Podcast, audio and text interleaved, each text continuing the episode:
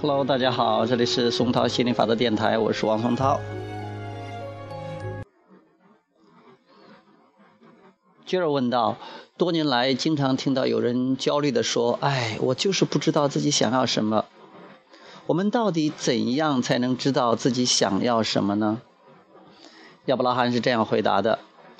你们来到现实世界是为了体验生活的丰富多彩、千姿百态，是为了选择自己的个人爱好和满足个人愿望。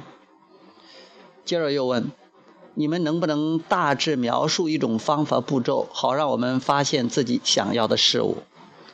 亚伯拉罕回答道：你们会在生活经历的不断磨练中，逐步确认自己想要的事物。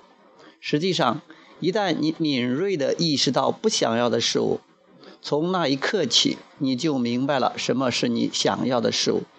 你可以在心里说：“我想知道自己想要什么。”一旦自己的意图得到澄清，吸引的力量就能够得到强化。接着又问：“那么，是不是只要说我想知道自己想要什么？”从那一时刻起，就开始发现所想要的事物。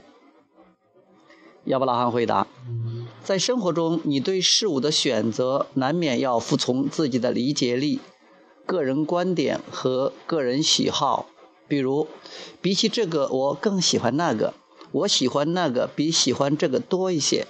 我想经历这种事，不想经历那种事。”当你认真推敲生活的所有细节之后，你终究会得出自己的结论。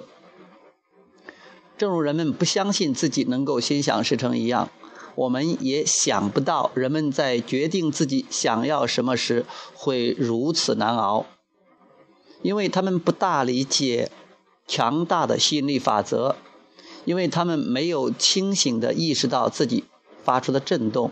所以他们无法深刻体会到生活经历是可以有意控制的。很多人都经历过这种痛苦，苦苦的索求某种事物，用尽一切手段努力得到它，但他们更多地思考了得不到它所产生的痛苦，甚至压倒了如何得到它的想法。因此，这样做的结果只会离目标更远。随着时间的推移，他们开始把获得想要的事物与辛苦的工作、奋斗和失望联系在一起。因此，当人们说“我不想知道自己想要什么”时，真正的意思却是“我不知道要怎么样才能达到目标”，或者说“我不想以自己所知的方式去努力达到目标”。我真不想这么白白的辛苦一场。却还要承受劳而无功的痛苦，在心里说：“我想知道自己想要什么，便是有意创造的第一步，也是最关键的一步。但是接下来，你还必须对目标加以有意的指导。”大多数人的思维，并未有，并未有意指向真正想要的事物，相反，他们只是简单的重复关注着周围一直发生的情况。因此，当他们看到令人愉快的事物时，就会感觉到积极情绪；当看到令人难过的事物时，就会感觉到消极情绪。很少有人认识到，只要有意地调整思维方向，他们就能够控制情绪感受，并且积极地影响生活经历之中的事物。但是，他们并未习惯如此，这需要不断的练习才能做到。而这就是我们提倡。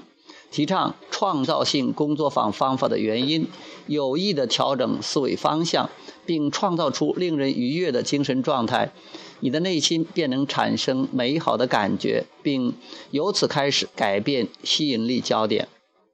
你所思考的想法，无论是来自你对现实世界的观察，还是来自你的想象，宇宙都会不加区分地进行响应。无论何种情况下，你的想法都等同于你的吸引点。如果你长久的关注它，它就会变成你的现实。